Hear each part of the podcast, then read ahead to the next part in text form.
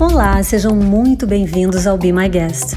Meu nome é Cláudia Penteado e hoje eu recebo por aqui o escritor Márcio Menezes. Olá, meu nome é Márcio Menezes, eu sou escritor, tenho dois romances é, já publicados, um pela editora Record e outro pela editora Rubra.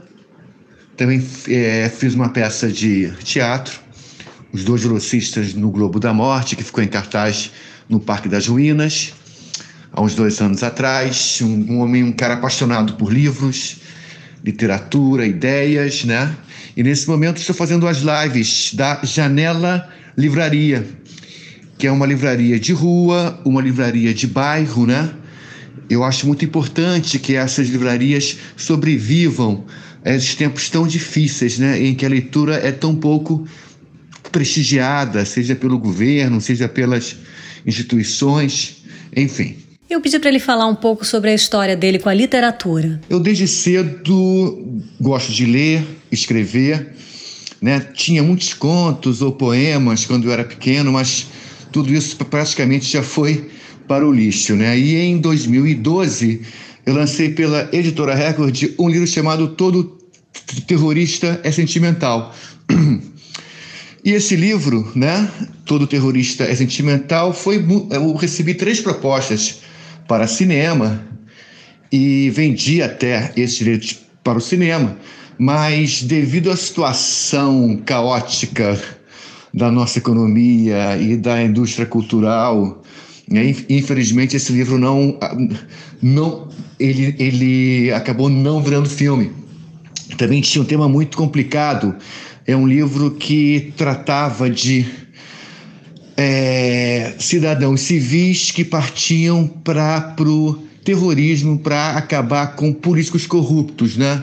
Então tem essa coisa muito muito atual e também eu acho que teve um certo medo de que esse livro influenciasse algumas pessoas, porque eu acho que pelo inconsciente, é, digamos, é coletivo da maioria das, das pessoas trabalha um pouco com essa possibilidades na né? classe política brasileira, que não é muito diferente da, da classe política de nenhum outro país, acho eu. Também não tem essa. Você vê que na Itália também tem muita né, corrupção, sabe, na França, mas, enfim.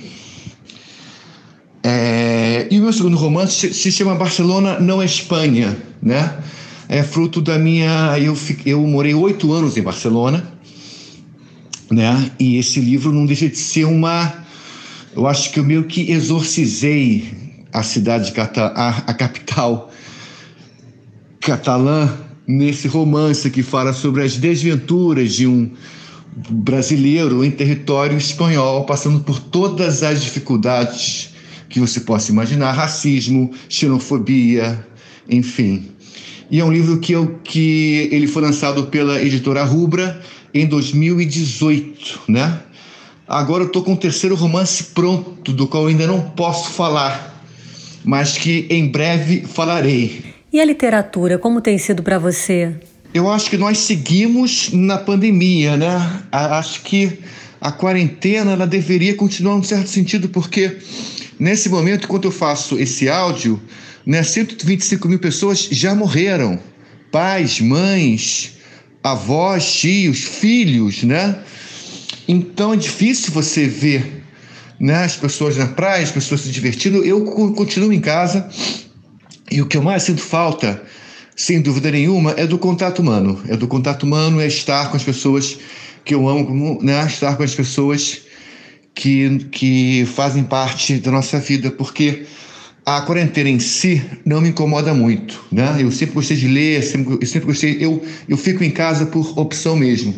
Então, de fato, o que eu mais sinto falta realmente é do contato humano. Que hábito você adquiriu nesse isolamento social? Eu acabei criando o hábito de ver dois filmes por dia no DVD. E eu sou aquele cara que ainda compra o DVD, vai na loja, vai então, eu me lembro que eu, na quarentena, eu via dois filmes por dia, quase sempre clássicos, Bergman, Pasolini, Visconti. É assim, foi uma retomada de certos clássicos em que eu não via fa faz muito tempo, ficando muito ligado nessa coisa de Netflix, nesses streamings, né? nessa coisa de, de desses canais acabam que você vai aluga e foi quando eu pude olhar para todos os, os filmes que eu tenho aqui na minha casa e perceber que tem obras maravilhosas e, e que eu não via há muito tempo. Então estou tentando agora ver se eu vejo, né? Não dois filmes por dia, dois clássicos por dia, mas mais um, né? É um hábito que eu acho que vai ser muito saudável, com certeza. Para ele, trabalhar em casa não foi uma novidade. Ele continuou inspirado para escrever. O escritor ele já fica, ele já, ele já, ele já faz opção pela, por, por ficar em casa, né? A quarentena passa a ser uma coisa quase que orgânica nossa. Eu sou uma pessoa que eu, eu gosto de ficar em casa, sou super doméstico, gosto de ler, escrever. Então, agora, claro, é diferente você é, fazer isso por opção e outra coisa é você ter que permanecer, né? Em casa você olha para sua varanda e vê as ruas vazias, claro que isso dá toda, né? Dá uma tensão, dá uma é, mas eu, eu consegui, eu, eu posso dizer que eu fiquei no meu termo. Eu tenho amigos que não conseguiram escrever nada ou que não criaram nada, outros que ficaram inspiradíssimos, né? até por fazer ficção distópica, ficção científica, é, essas coisas, né? Eu confesso que eu sim, eu escrevi coisas, tinha dias que eu estava inspirado, outros dias não, né? Mas confesso que não foi nem 100% ruim e nem bom, né? Acho que a acho que a pandemia, essa coisa de você ter que fazer quarentena e ficar em casa, é um pouco também uma forma de, de você encarar a si mesmo também, né? E a partir daí, né, eu posso dizer que sim, escrevi coisas, algumas vão servir, outras não, né? E, bom, é isso. Eu perguntei para ele se ele está otimista com o futuro da humanidade. Bom, eu confesso que eu não sou muito otimista, né, quanto à humanidade, que a algo que possa ser transformado. Acredito que a humanidade, eu acho que esse novo normal que virá vai ser uma volta do velho normal. Eu, honestamente, não creio que haja uma mudança de, de, de pensamento. Podem a, a, acontecer pequenas mudanças práticas, né? No, no, no, âmbito profissional, a pessoa que trabalha em casa vai trabalhar não, fora, fica mais em casa, a pessoa mais em termos de conceito e de humanidade e, e que nós vamos mudar. Isso realmente, eu não sei se eu sou pessimista, né? Mas não, acho que não vai afetar. Acho que o ser humano vai continuar sendo, acho que o, as pessoas vão continuar olhando mais para si mesmas mesmo, né? Essa sociedade capitalista em que quanto mais símbolos materiais você tiver, mais importante você se torna. Enfim, toda essa todo esse tipo de pensamento do qual eu não compactuo, mas que eu acho que vai continuar. O que acalma num dia ruim? Uma caminhada na lagoa, uh, um bom livro, um café.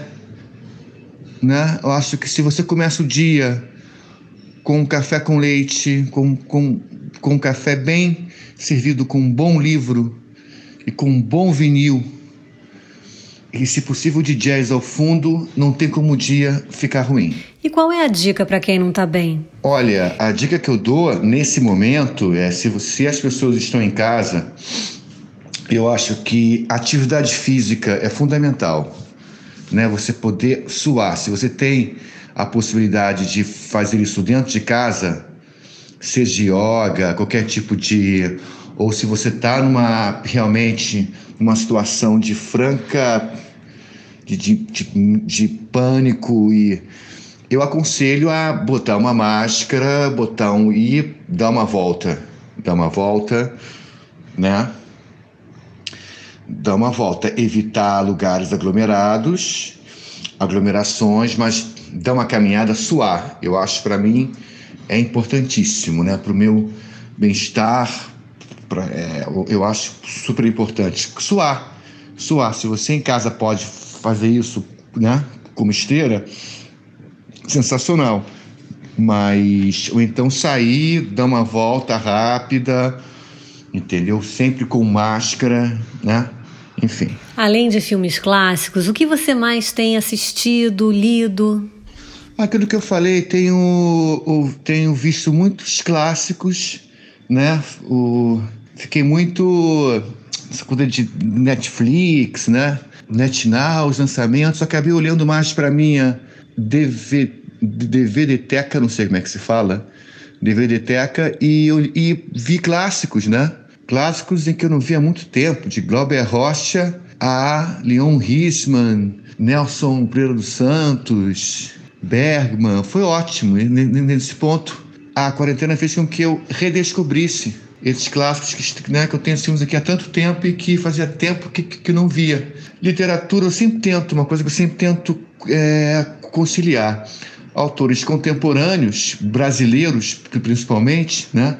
até porque são pessoas com as quais eu tenho contato e entrevisto e converso. Sempre bom você tá, saber da obra dos seus é, amigos e dos seus, hum, digamos, contemporâneos e, ao mesmo tempo, um clássico, um Machado de Assis, um Dostoiévski, um João do Rio, uh, essa de Queiroz, Jack Kerouac, alguma coisa também que dos meus ídolos, assim, dos meus... Então, sempre tentar mesclar algo contemporâneo com algo clássico, algo que tenha... E relido, né? Eu acho muito importante as pessoas relerem, não só né, lerem um livro, mas reler. Então também tenho aproveitado para reler alguns livros que foram essenciais na minha vida. E no pós-paranoia, no pós-pandemia, o que você pretende fazer? Eu acho que é dar um mergulho no mar, né? Eu sou carioca, a gente que mora aqui no Rio de Janeiro tá louco para dar um mergulho no mar e permanecer, permanecer na areia pegar um pouco de sol, contemplar o mar sem paranoia, sem máscara, sem se preocupar se a pessoa que está do outro lado está espirrando, né? Porque o que está acontecendo hoje no Rio de Janeiro, as praias estarem superlotadas, é um absurdo, né? É uma falta de consciência, é um absurdo. Então, para quem se acha que se pode fazer isso, é porque realmente não está muito atento aos jornais e não está muito atento para as pessoas que estão próximas a você, porque é uma questão de, de saúde pública, né? Então eu acho que o, o, que eu quero fazer quando, se, quando encontrar uma vacina, ou quando tudo isso, tudo passar, essa loucura é dar um banho de mar e permanecer um pouco em paz, sabe, na areia, sem noias, sem, sabe, loucuras. Obrigada, Márcio, pela sua participação aqui no Be My Guest. Seguindo a linha dos clássicos, a playlist que ele mandou tem vários: Miles Davis, The Doors, Vitor Assis Brasil, enfim, vários outros. Lembrando que ela fica armazenada no canal da Rádio Bipop no Spotify. Eu sou a Cláudia Penteado e fico por aqui. Esse programa teve edição do Nani Dias e é um oferecimento da agência BTC.